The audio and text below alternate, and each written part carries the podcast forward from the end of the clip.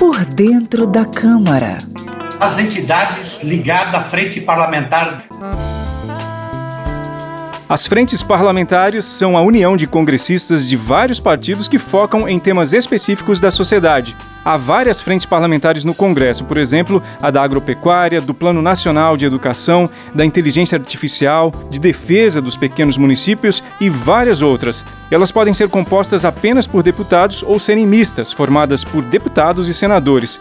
Para se criar uma frente parlamentar na Câmara, é necessário haver a assinatura de pelo menos um terço dos membros da Casa. Se for mista, é preciso que seja um terço dos deputados e senadores. Além disso, deve-se estabelecer um nome e indicar o responsável por prestar informações relativas ao trabalho da frente. É importante ressaltar que as frentes parlamentares são associações suprapartidárias que não implicam em custo para o Congresso Nacional. Por dentro da Câmara. Conheça a linguagem do plenário e das comissões da Câmara dos Deputados de maneira fácil e descomplicada.